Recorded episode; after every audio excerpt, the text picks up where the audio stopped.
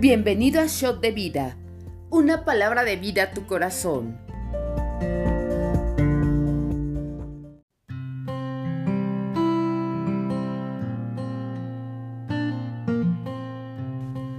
Sé bienvenido al devocional del día de hoy. Mi nombre es Aram Serrano de RN México Central y el día de hoy daremos lectura a Filipenses 2 y Salmos 111 y 112. Y dice la palabra en Filipenses 2, humillación y exaltación de Cristo. Por tanto, si hay alguna consolación en Cristo, si hay algún consuelo de amor, si alguna comunión del Espíritu, si algún afecto entrañable, si alguna misericordia, Completad mi gozo, sintiendo lo mismo, teniendo el mismo amor, unánimes, sintiendo una misma cosa. Nada hagáis por contienda o por vanagloria, antes bien con humildad, estimando cada uno a los demás como superiores a él mismo, no mirando cada uno por lo suyo propio, sino cada cual también por lo de los otros. Y aquí quiero hacer una pausa para poder explicar esos primeros cuatro versículos, ya que eh, el apóstol Pablo llama a los filipenses y les dice que si en ellos hay algo de Cristo, que si en ellos tienen una relación con Él, o sea, de que si ellos tienen alguna razón para servir al Señor, entonces que ellos lo hagan, pero para con el prójimo. Que si ven que, que si el prójimo necesita algo, entonces le sirvan pero le sirvan de tal manera que vean al prójimo como más alto que ellos. Y esto también habla de principio de honra. Es decir, que si nosotros estamos sirviendo, no lo hagamos como por creernos superiores, no lo hagamos por em, con una actitud tal vez de presunción, sino hacerlo como viendo al prójimo como más alto que nosotros, como alguien que nos puede enseñar algo como alguien que es hechura de Cristo y que está hecho y tiene frutos que nosotros no y también nos pueden enseñar. Entonces, esa es una actitud correcta de servicio y esto es de lo que Pablo quiere, quiere hablar acerca del servicio para el Señor. Si nosotros ya recibimos de ese amor del Señor, entonces también nosotros poder, poder dar de ese amor y eso lo vamos a ver más adelante qué, tiene que ver esta parte de el mostrar servicio, honra, amor al prójimo con la actitud correcta.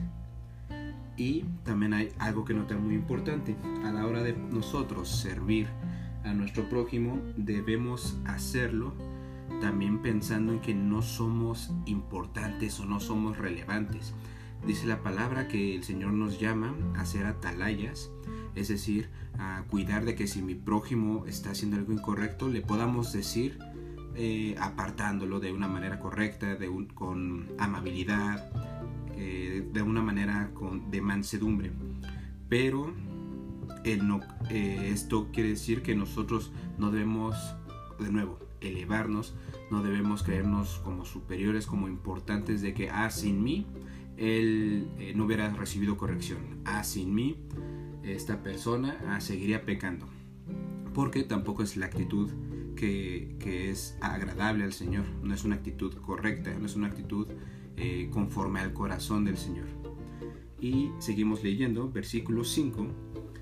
Haya pues en vosotros este sentir que hubo también en Cristo Jesús, el cual, siendo en forma de Dios, no estimó el ser igual a Dios como cosa a que aferrarse Aquí está hablando acerca de que cómo es entonces que nosotros debemos de servir, cuál es la actitud correcta. Y dice que hagamos como lo hace Cristo Jesús. Voy a dar eh, siguiente lectura, versículo 7. Sino que se despojó a sí mismo tomando forma de siervo, hecho semejante a los hombres, y estando en la condición de hombre, se humilló a sí mismo, haciéndose obediente hasta la muerte y muerte de cruz.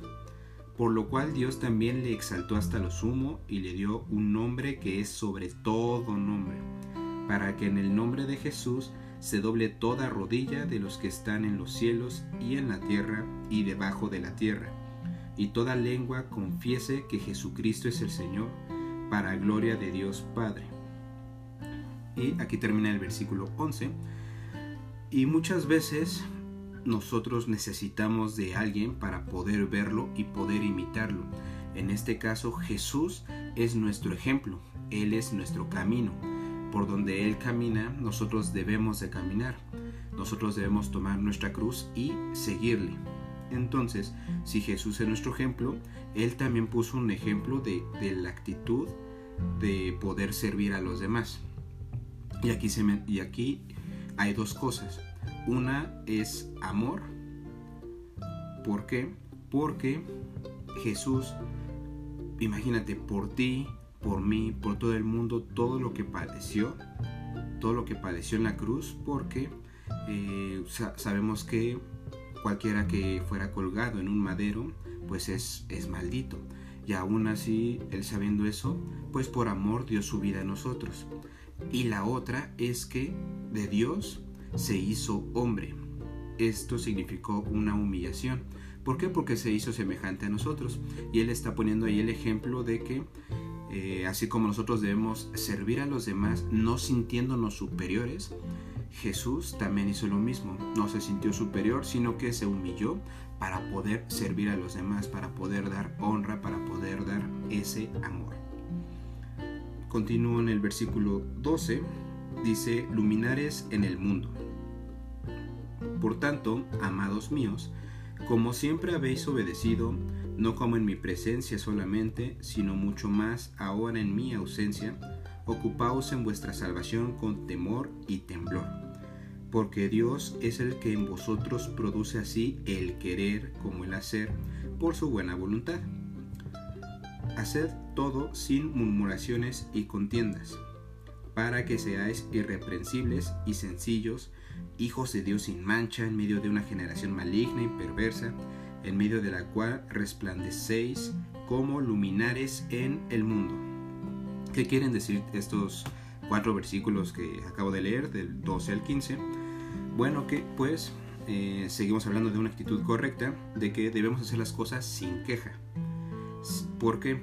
Porque aunque nosotros obedezcamos las leyes, los mandamientos del Señor, aunque eh, el Señor nos hable algo y nosotros le obedezcamos, que eso está bien, no es que esté mal, eso está muy bien, también hay otros niveles.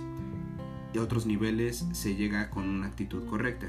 Es decir, hay cosas que nosotros podemos hacer por hacer y eso carece de sentido. Y eso a la verdad es que no le agrada al Señor. Lo que le agrada al Señor es hacer, pero con gozo es decir, disfrutar de lo que Él nos pide y nosotros hacerlo con ese gozo. Aquí dice en el versículo 14 que se haga sin murmuraciones y contiendas. Es decir, nosotros no debemos hacerlo con congoja, no debemos hacerlo con queja. No sé si te ha pasado de que em, estás a lo mejor sirviendo en, los baños, los estás limpiando, eh, tal vez de tu casa, de la iglesia, y llega un hermano y te pregunta, ah, hola, ¿qué tal? ¿Cómo estás? Este, ah, te tocó servir. Y tú respondes, sí, híjole. Pues sí, aquí mira, sirviendo en el baño, ya ves. Pero pues eh, todo es para el Señor, todo es para el Señor. Eh, pues aquí estamos, ¿no? O, con, ciertas actitudes como de, que estás sufriendo en el servicio y e, esa no es la, manera correcta o la manera que le agrada al Señor de que nosotros obedezcamos o le sirvamos. Otro nivel diferente sería que alguien te pregunte, ah, ¿qué onda estás? ¿O cómo estás? Eh, ¿Te tocó servir en los baños? Sí, y ahora me voy con el del piso de arriba. O, hacerlo con, con, ese gozo, ¿no? Con, mostrando esa luz, mostrando ese agradecimiento por el Señor, ese amor, entonces es muy diferente esa actitud.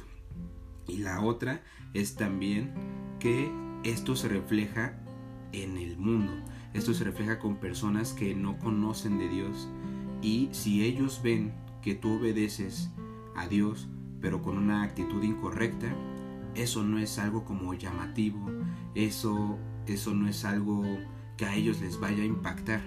Porque si dicen, uy, estás obedeciendo a Dios, pero lo haces eh, con enojo, lo haces, este, ya te estás enojando con ira, lo haces con, con tristeza, lo haces, eh, parece que estás sufriendo, entonces, ay, yo no quiero obedecer a Dios. Y, eso importa mucho, ese es un, impacto, pero para mal. Y, ese deseo de que ellos pudieran conocer al Señor se va. Es por eso que es muy importante que a la hora de nosotros eh, estar sirviendo al Señor, sea con esa actitud correcta, sea con, ese amor, con ese gozo, con, algo genuino. Y, eso va a traer un, impacto increíble en la vida de los demás. Las personas ahora sí van a decir, oye, es que cómo es que estás haciendo este trabajo que nadie quisiera hacer, a lo mejor lavar baños en tu trabajo. Oye, este, es que esto no te corresponde y veo que lo haces con alegría. ¿Por qué? Y ahí es cuando tú puedes eh, causar ese impacto y, mencionar ahora sí y ser congruente y hablarles del Señor mostrando esta actitud correcta. Entonces es, muy importante la forma en que hacemos las cosas, la forma en que decimos las cosas, la forma también en que pensamos las cosas. Debemos de ser congruentes. La congruencia es pensar, decir y hacer lo mismo. Obviamente para bien, obviamente para el Señor. Entonces eh, debemos de ser congruentes en las cosas que hagamos. Eh, si estoy sirviendo por amor, que es una acción, entonces pues ahí tener una actitud que viene del corazón, una actitud correcta, porque va alineado a lo que estoy haciendo. Cuando las cosas no son así, cuando las cosas son incongruentes, las personas lo ven y eso no, no, no, trae, no, no atrae o no causa algún impacto o algún interés en que quieran conocer al Señor. Continuamos, versículo 16.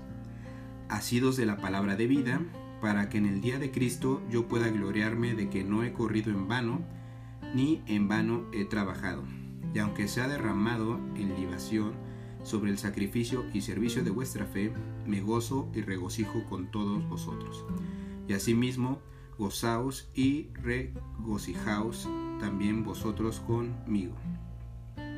Aquí em, Pablo habla a los, filipenses mencionándoles que em, él, daría su, vida eh, por, ellos, pero em, viéndolos, viendo a los filipenses que hagan todo con buena actitud, con todo lo que Él les ha enseñado, que al final es el Espíritu Santo quien los, eh, los, les enseñó, quien los guió en tener esta actitud correcta. Y esto es, es importante porque Pablo dice, eh, aunque yo muera, voy a estar gozoso, voy a estar feliz si ustedes hacen lo correcto con la actitud correcta. Entonces, recordando el versículo del día de ayer de Filipenses 1.21, aquí dice que el vivir es en Cristo y el morir es ganancia. Entonces, eh, no importa lo que hagamos, hay que hacerlo con fe, hay que hacerlo con confianza, con esa actitud correcta, porque eh, vivimos para Cristo, porque somos de Él, porque nuestra razón es Él, y sabiendo que si físicamente nosotros morimos, pues ya ganamos. Ya ganamos, creo que ese es solamente el paso para ya estar con Él, de una muerte física, pero que en vida diste o dimos todo para Él, porque por Él, de Él y para Él son todas las cosas. Continúa en el versículo 19 al 30, Timoteo y Epafrodito. Espero en el Señor Jesús enviaros pronto a Timoteo, para que yo también esté de buen ánimo al saber de vuestro estado. Pues a ninguno tengo del mismo ánimo, y que, y que tan sinceramente se interese por vosotros, porque todos buscan lo suyo propio, no lo que es Cristo Jesús. Pero ya conocéis los méritos de Él, que como hijo a padre ha servido conmigo en el Evangelio. Así que a éste espero enviaros, luego que yo vea cómo van mis asuntos, y confío en el Señor que yo también iré pronto a vosotros mas tuve por necesario enviaros a Epafrodito, mi hermano y colaborador y compañero de milicia, vuestro mensajero y ministrador de mis necesidades, porque él tenía gran deseo de veros a todos vosotros y gravemente se angustió porque habíais oído que había enfermado, pues en verdad estuvo enfermo, a punto de morir, pero Dios tuvo misericordia de él, no solamente de él, sino también de mí, para que yo no tuviese tristeza sobre tristeza. Así que le envió con mayor solicitud, para que al verle de nuevo os gocéis y yo esté con menos tristeza.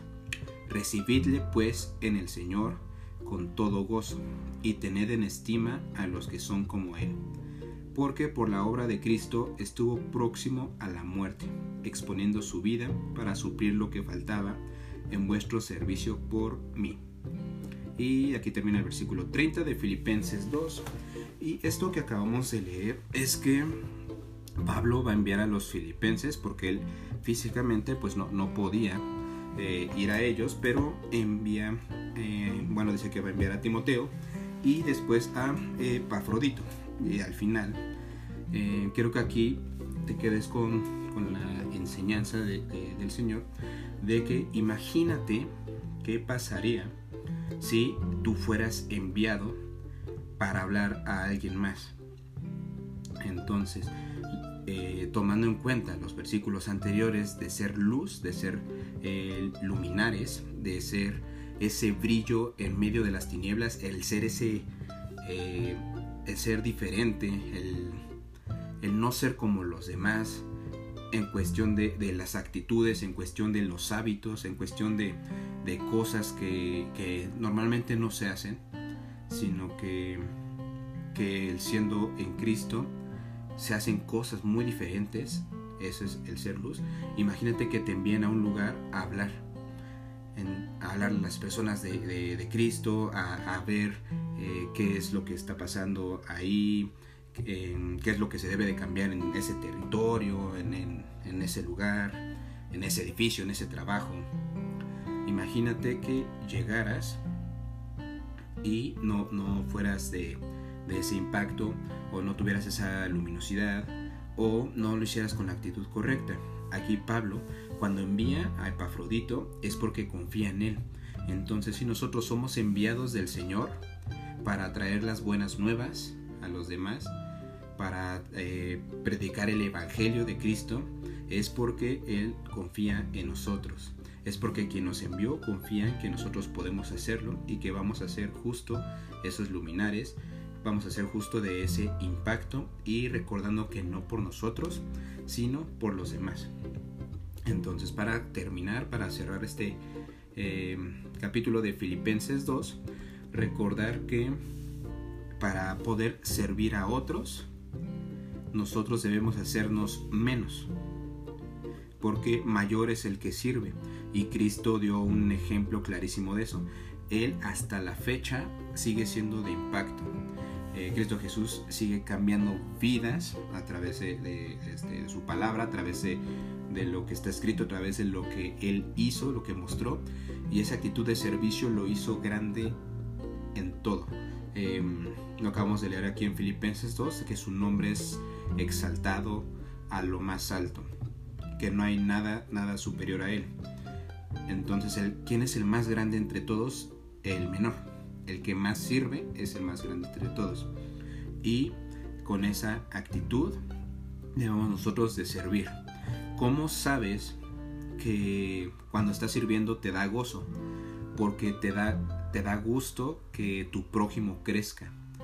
Cuando tu prójimo eh, da frutos, cuando tu amigo, tu hermano empieza a crecer, empieza eh, económicamente a ganar mucho, tal vez este, en la parte de la familia empieza a haber una mayor relación y a ti te da gusto, ese es un servicio correcto, ese es un servicio con un corazón alineado al Señor, ese es un servicio hecho por amor. Y así como Jesús dio su vida por amor, por todos nosotros, ese sacrificio hecho por amor fue de olor fragante para el Padre.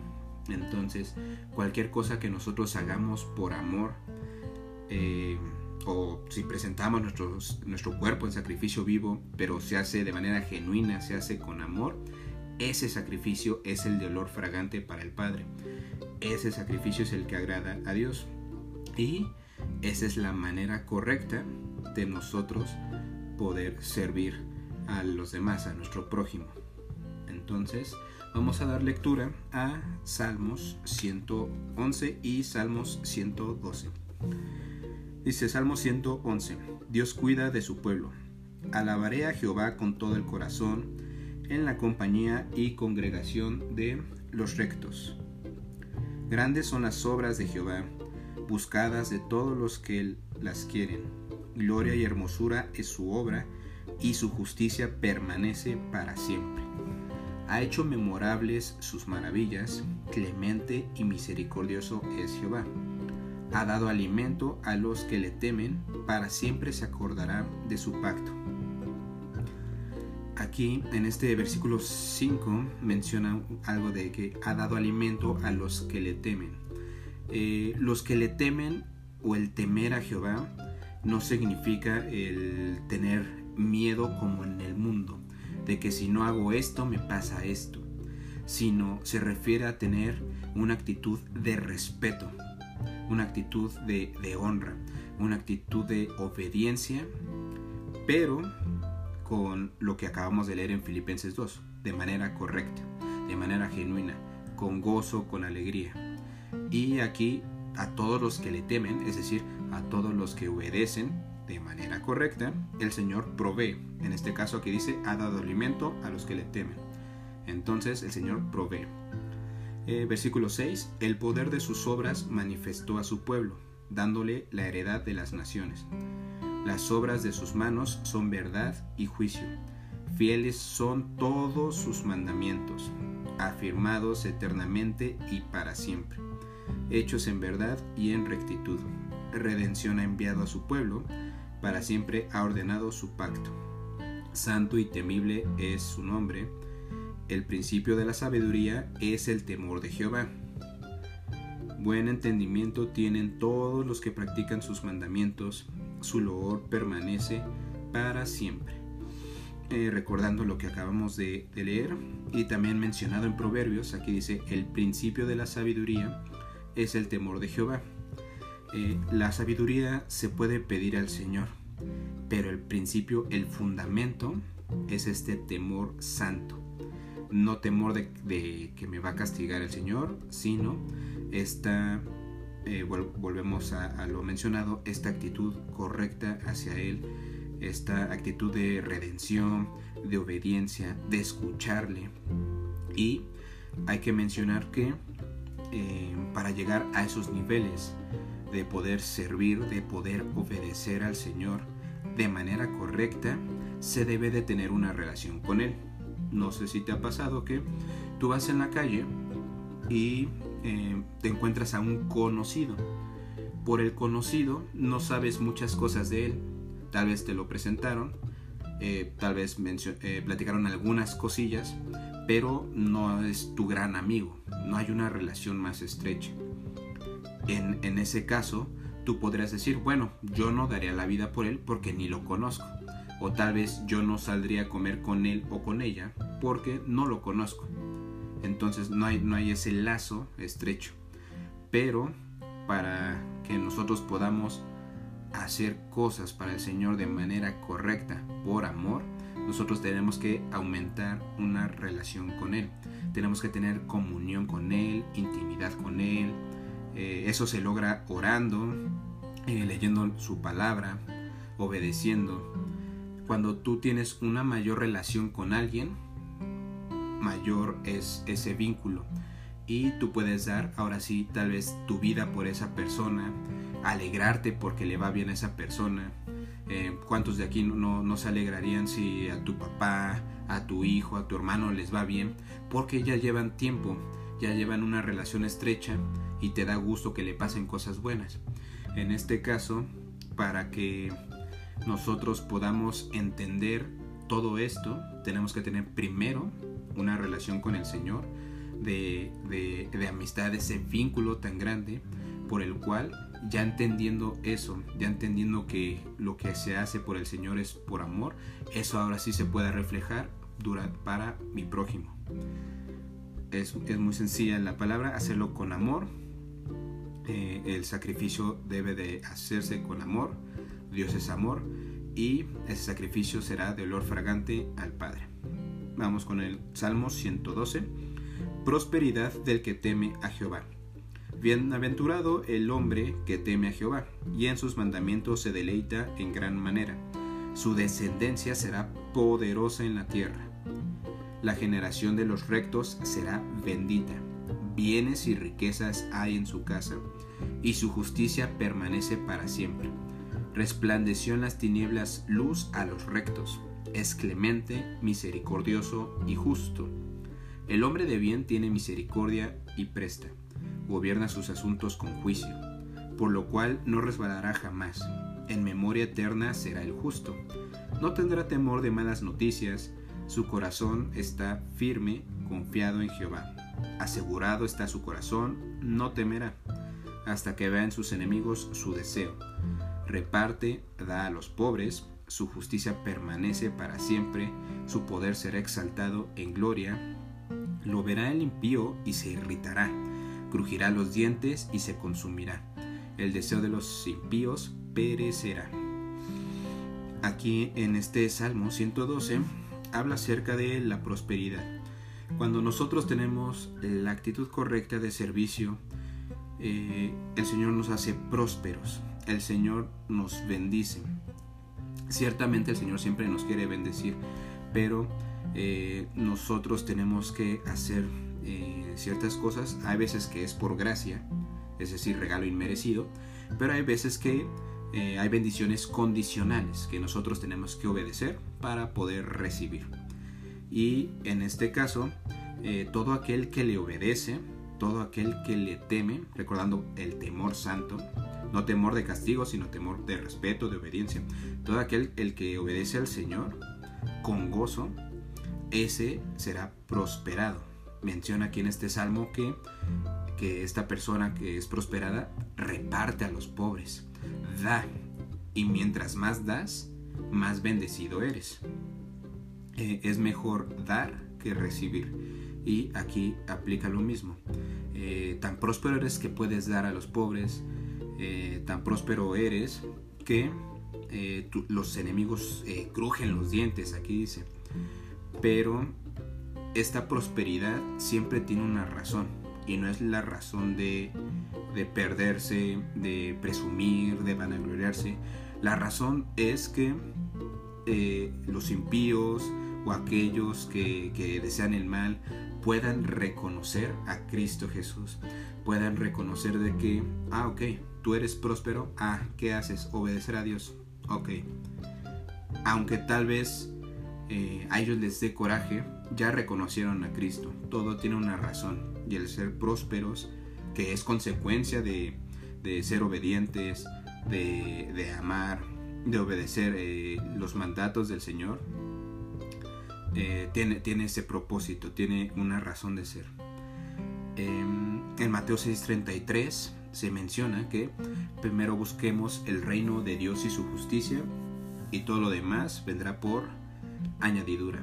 Entonces, enfoquémonos con la actitud correcta en eh, establecer su reino.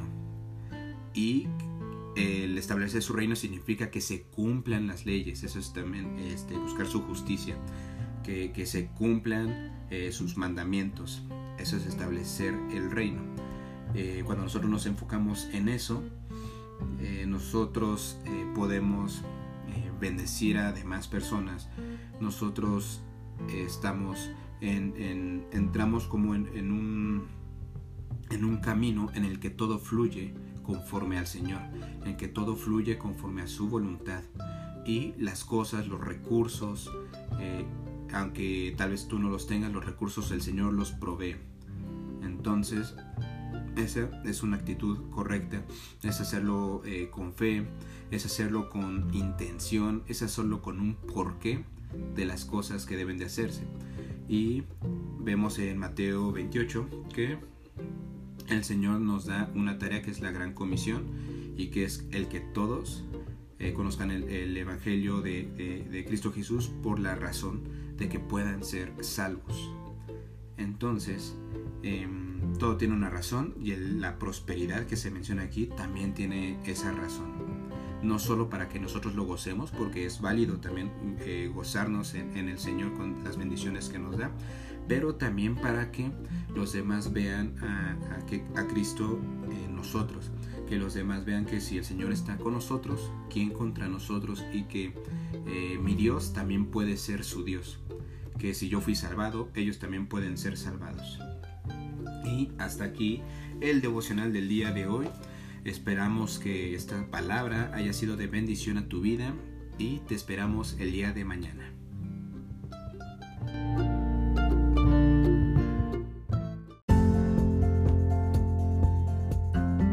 Conoce más en rnmexico.org. Yo soy RN México, amar, transformar, servir y enviar.